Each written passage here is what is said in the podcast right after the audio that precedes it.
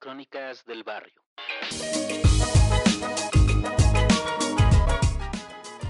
Capítulo 11. Los gemelos.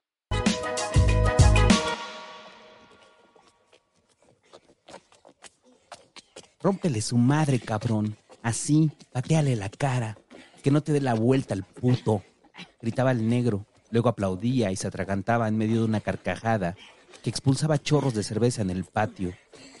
Ya te dio la vuelta, pendejo. Párate, Edwin. Túbale las patas. Agárrasela cuando te pegue. Así, chingao. Gritó el púas, luego de que el sonido de la cabeza impactando sobre el concreto hiciera eco en el pasillo. Párate, Irving. No te pasó nada, mierda. Sin chillar. Solo chillan las pinches viejas y los pinches putos. ¿O quieres que te digamos la Irving? Le gritó el negro mientras le daba otro sorbo a la cerveza. El niño se puso en pie y sus lágrimas fluyeron sin ruido, solo un sollozo pequeño que reprimió antes de arrojarse de nuevo con los puños afilados hacia su hermano. Así, culero, vas. Dale un putazo en la jeta. Noquéalo al culero. Ódialo al pincho mugroso. Gritó el negro mientras los dos niños arrojaban golpes al aire, ocultando el deseo de no hacerse daño, de abrazarse y llorar juntos, con sus manos raspadas por el piso, con los codos sangrantes luego de las caídas en la grava y las rodillas hechas jirones, despellejadas por una pelea que no entendían. Cámara, Edwin, no jales los pelos, no seas puto. Si lo trenzas, pégale por abajo, así, en medio.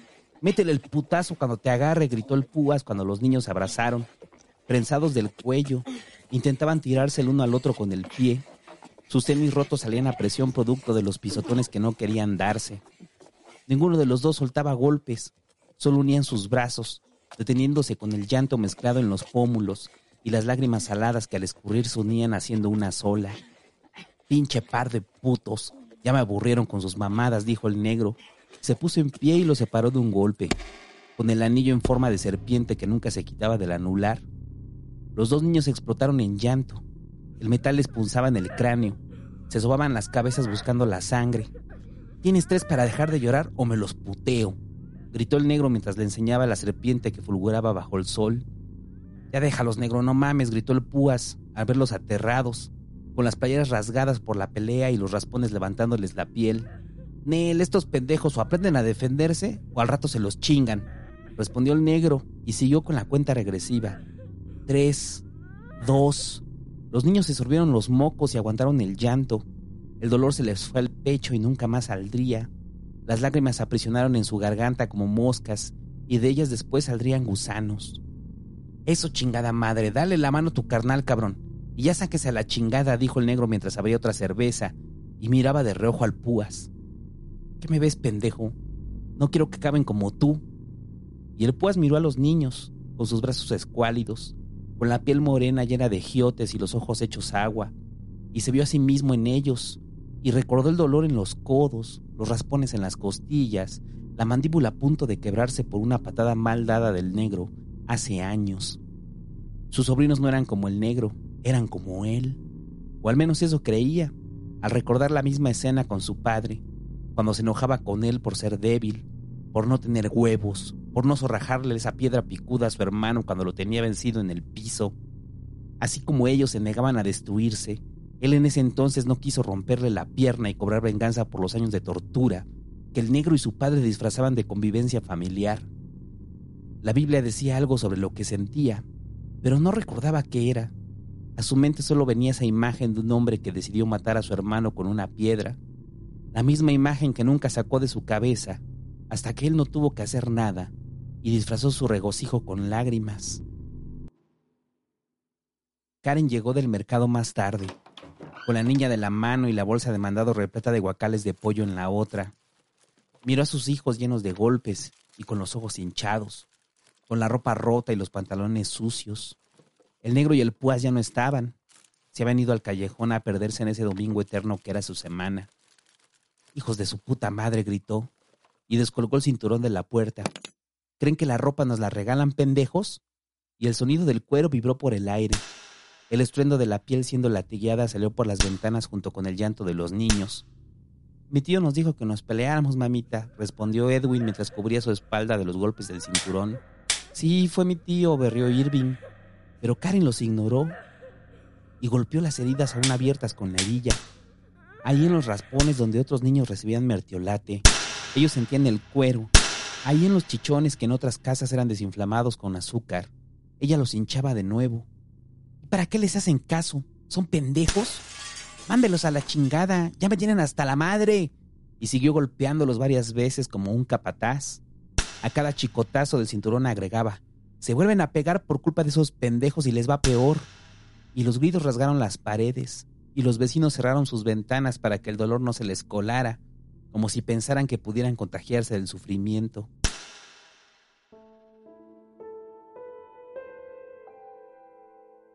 Nadie sabía el porqué de Karen, por qué nunca sonreía, por qué su forma de amor era la cachetada y el tirón de greñas, por qué el buenos días a los vecinos era una mirada de odio tan profunda que los hacía voltear la cabeza hacia el piso, como si en sus ojos se hallara el diablo mismo. Pocos le dirigían algunas palabras y otros tantos las pronunciaban detrás de ella, que si se había peleado con doña Carla rompiéndole la nariz, que si les había dicho a sus hermanos que se madrearan al esposo de Laura porque sus hijos se burlaban de ella, que si los elotes y esquites que vendían estaban hechos de puro guacal echado a perder, elote barato y epazote, todo el barrio murmuraba detrás de ella porque de frente nadie se atrevía. De frente solo el negro y el púas podían verla. La sangre compartida, espesa como aceite, se los permitía.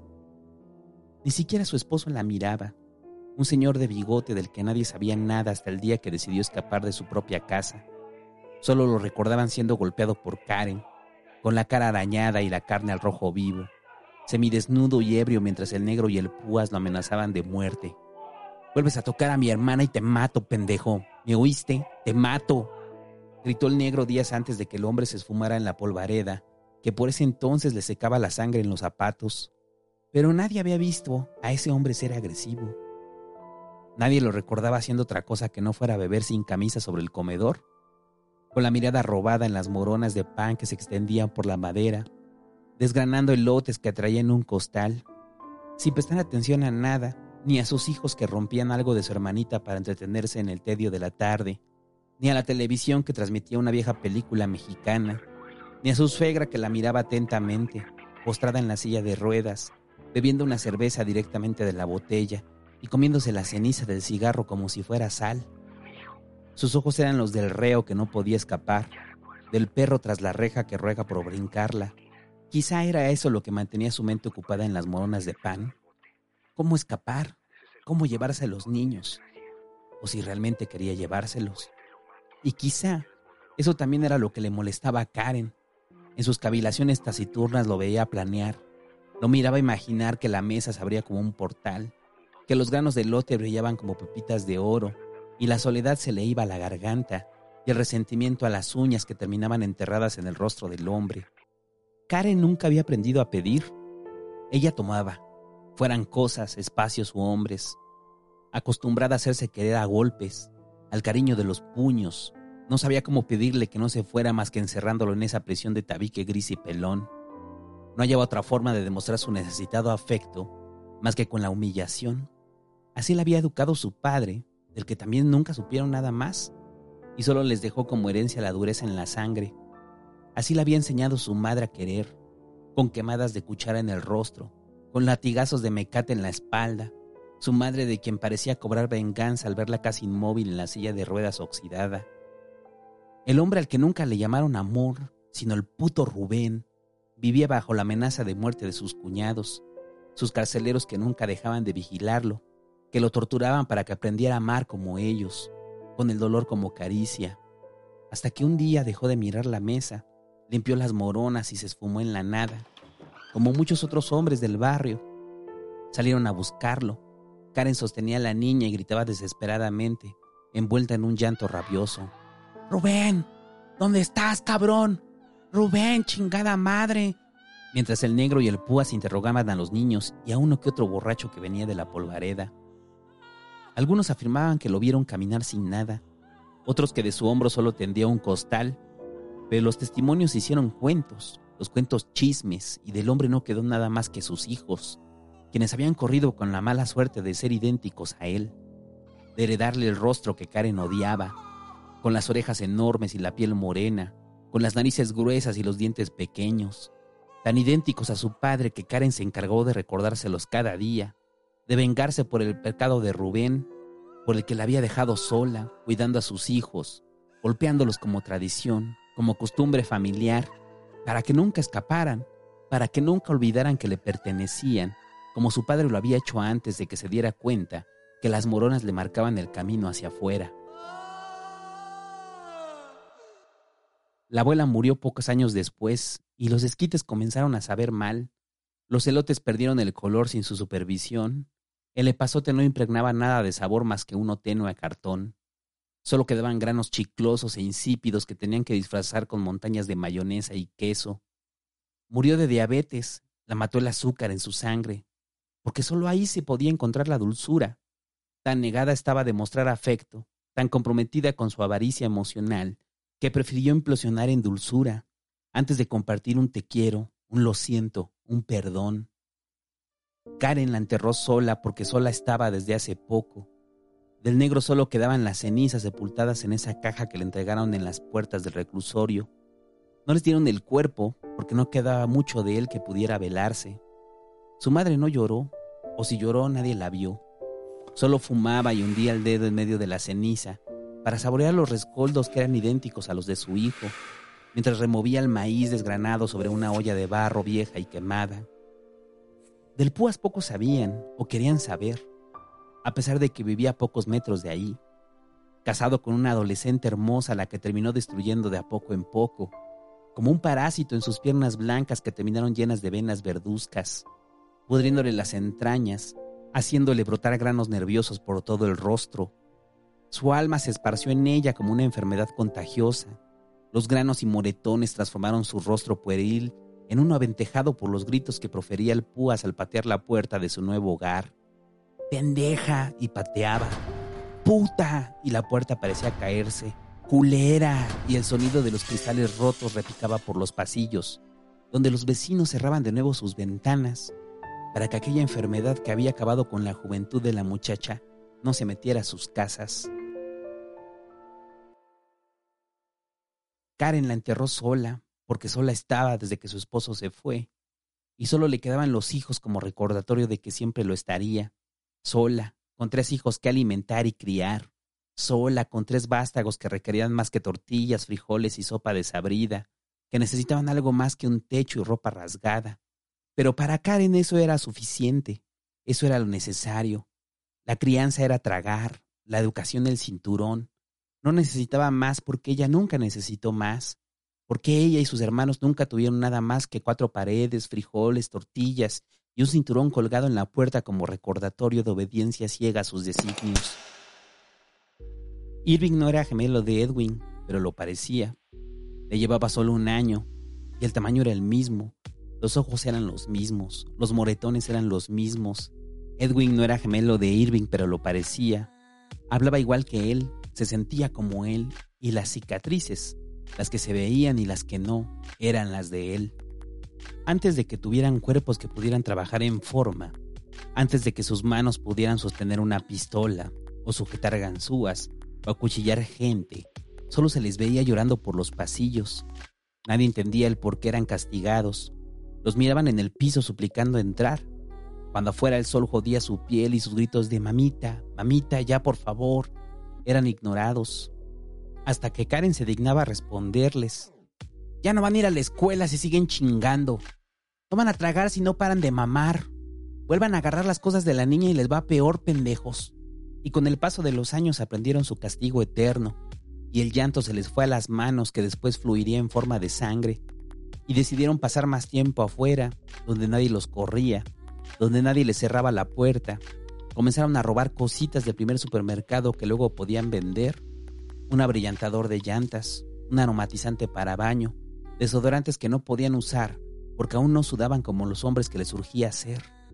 Y cuando el dinero llegó a la casa y los primeros pesos producto de su trabajo cayeron en el monedero de Karen, descubrieron que comían mejor, que no lo sacaban a empujones, que el cinturón lo podían usar para otra cosa que no fuera lastimar.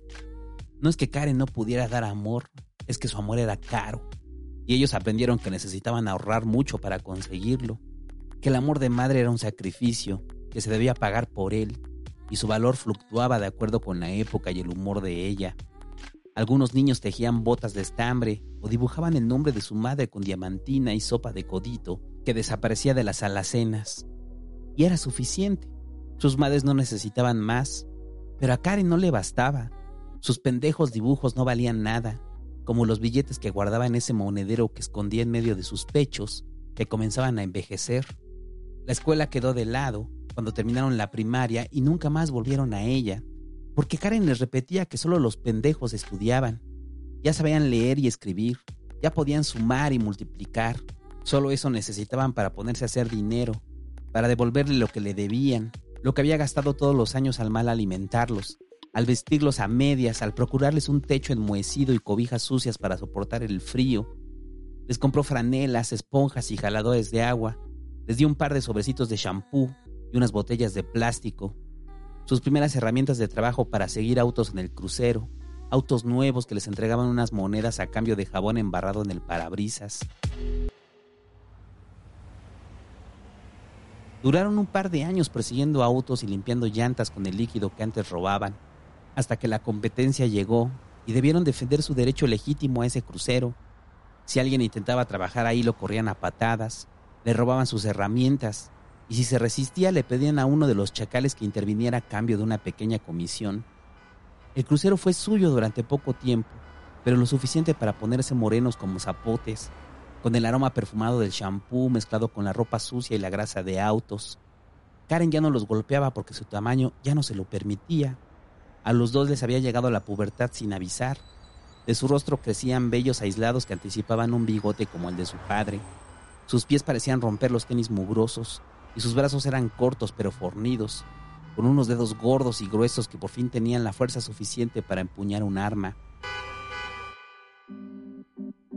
La oportunidad se les había presentado tiempo antes, pero se negaron. Había algo en ellos que no quería dar el paso del crucero al banco, del jalador a la pistola. Le dieron largas a la situación y como muchos adolescentes en el barrio, prefirieron meterse como meseros antes de jugarse la libertad o la vida, amagando cuentavientes en las aceras.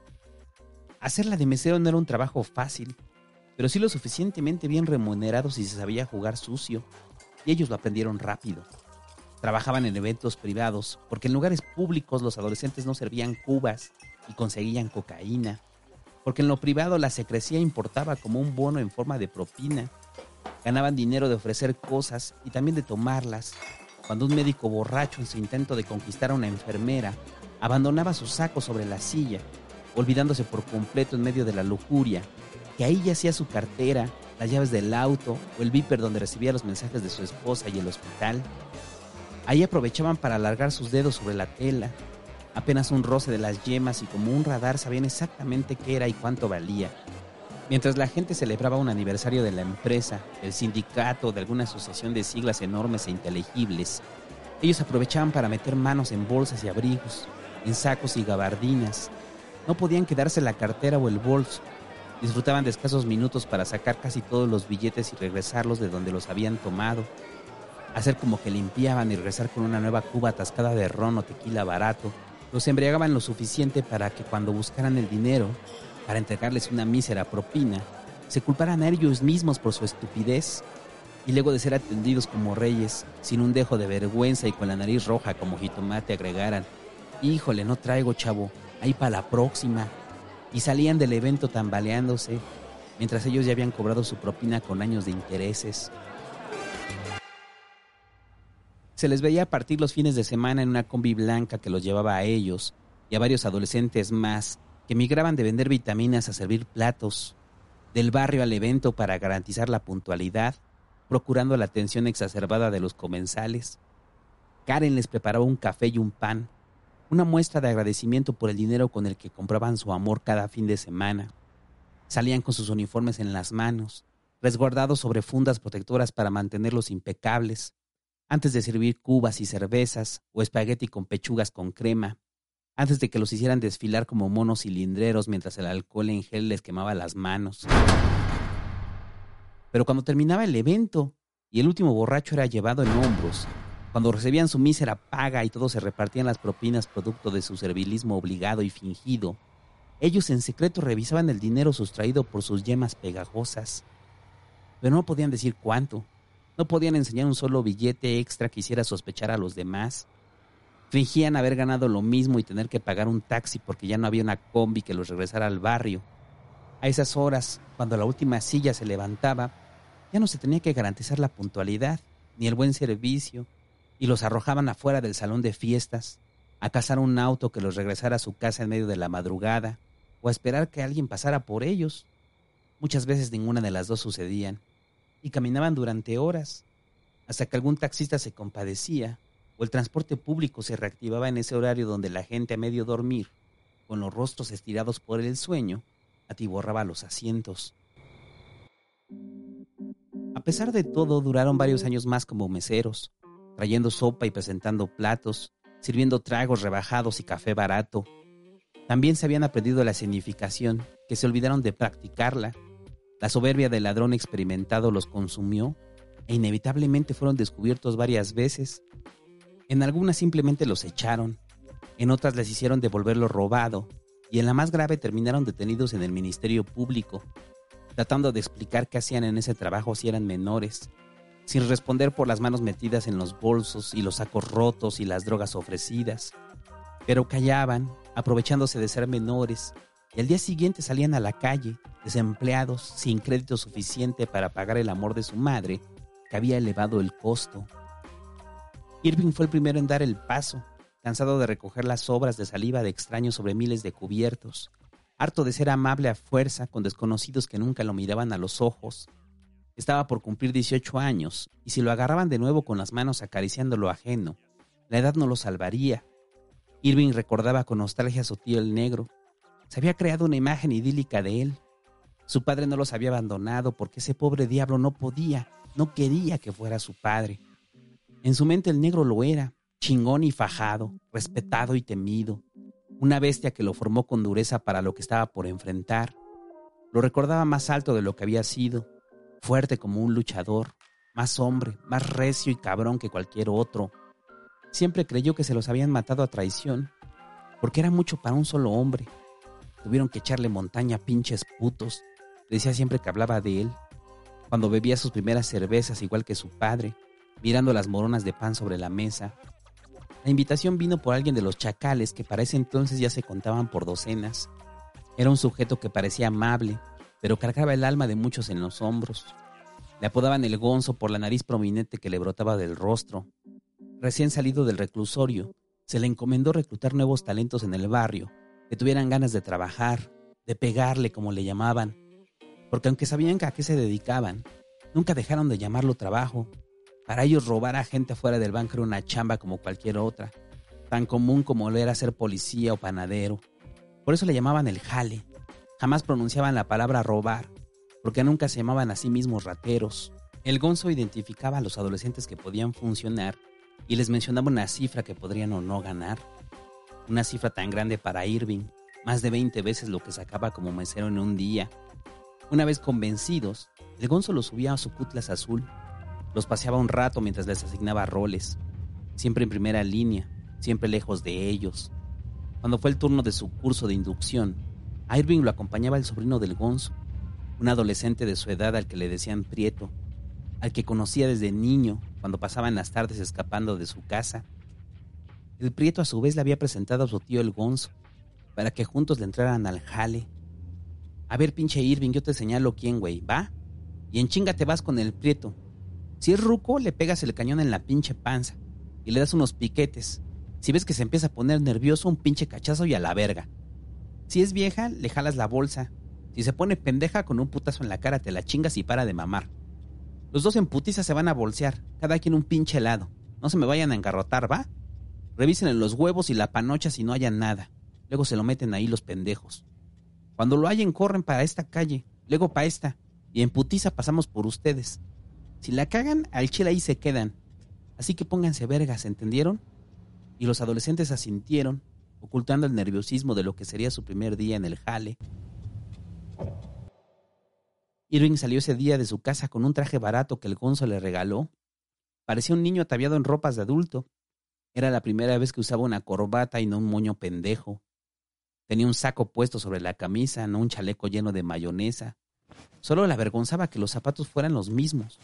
Los había limpiado toda la noche para sacarle las manchas de grasa, los pedazos de comida que se escondían en la suela. Se sentía emocionado, su uniforme le gustaba en cada centímetro.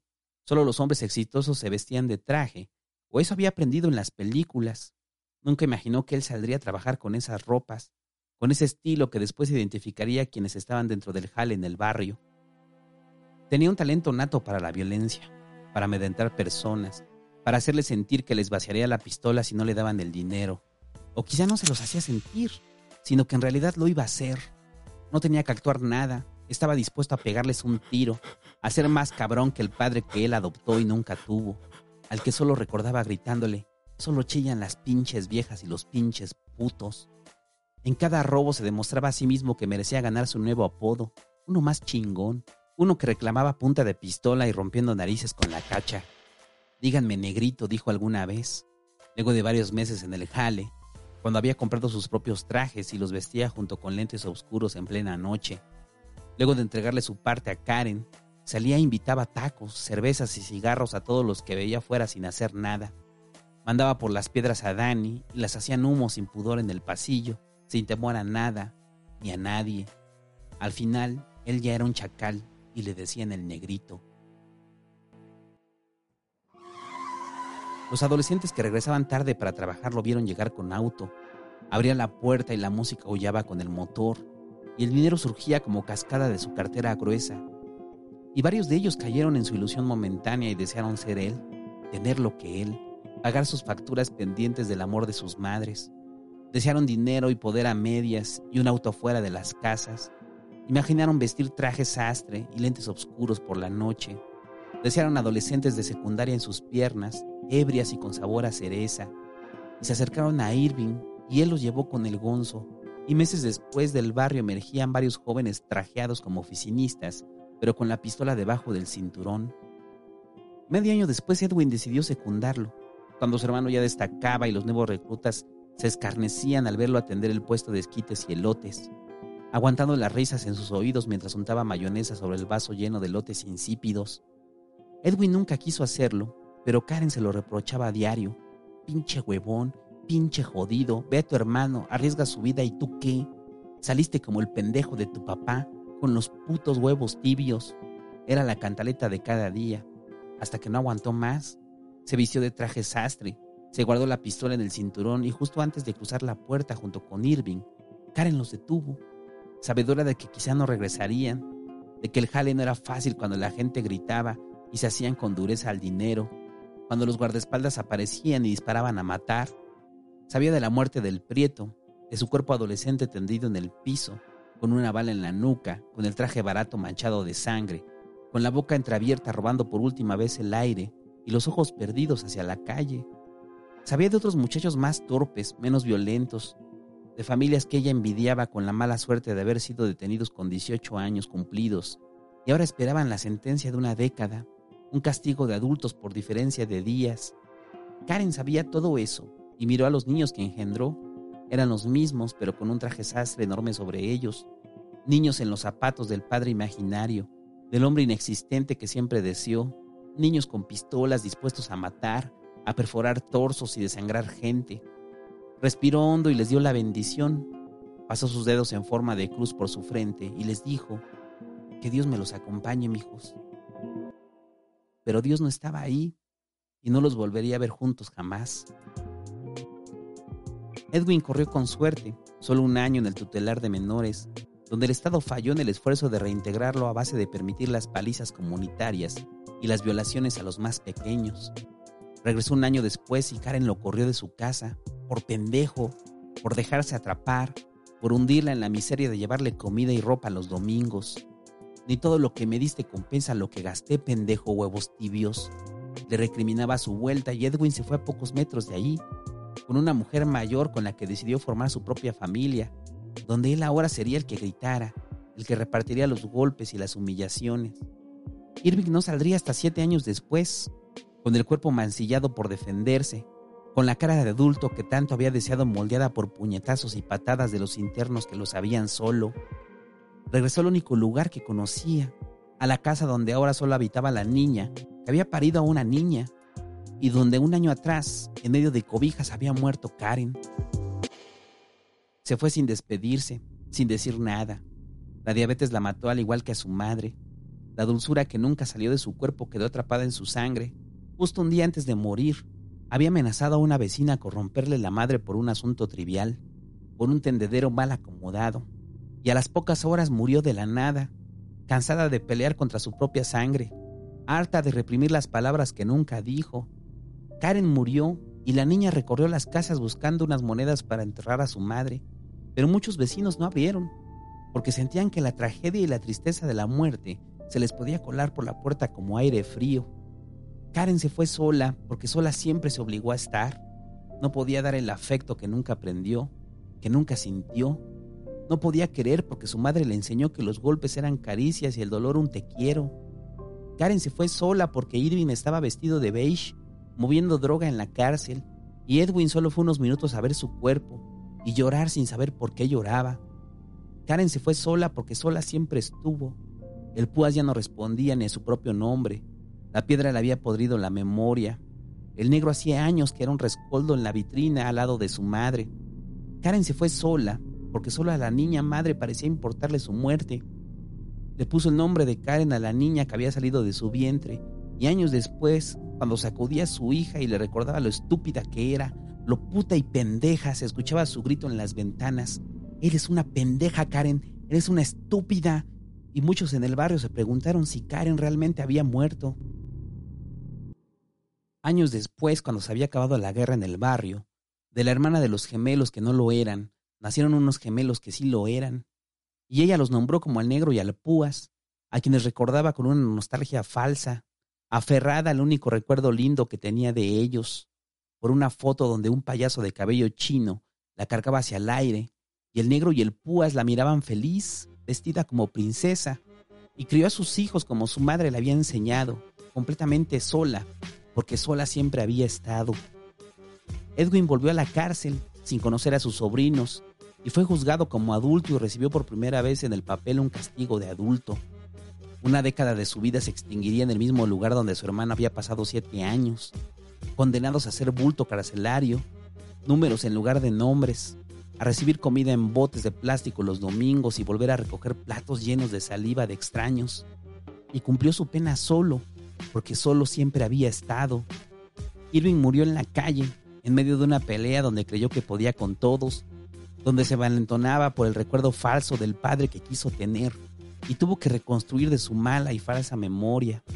Su vida acabó cuando trató de acuchillar a alguien y el cuchillo terminó en él, clavado como estaca sobre el pecho, y dio varios giros en el piso, sin creer en el fin del poderoso negrito, ese que nunca existió que solo habitaba en su imaginación.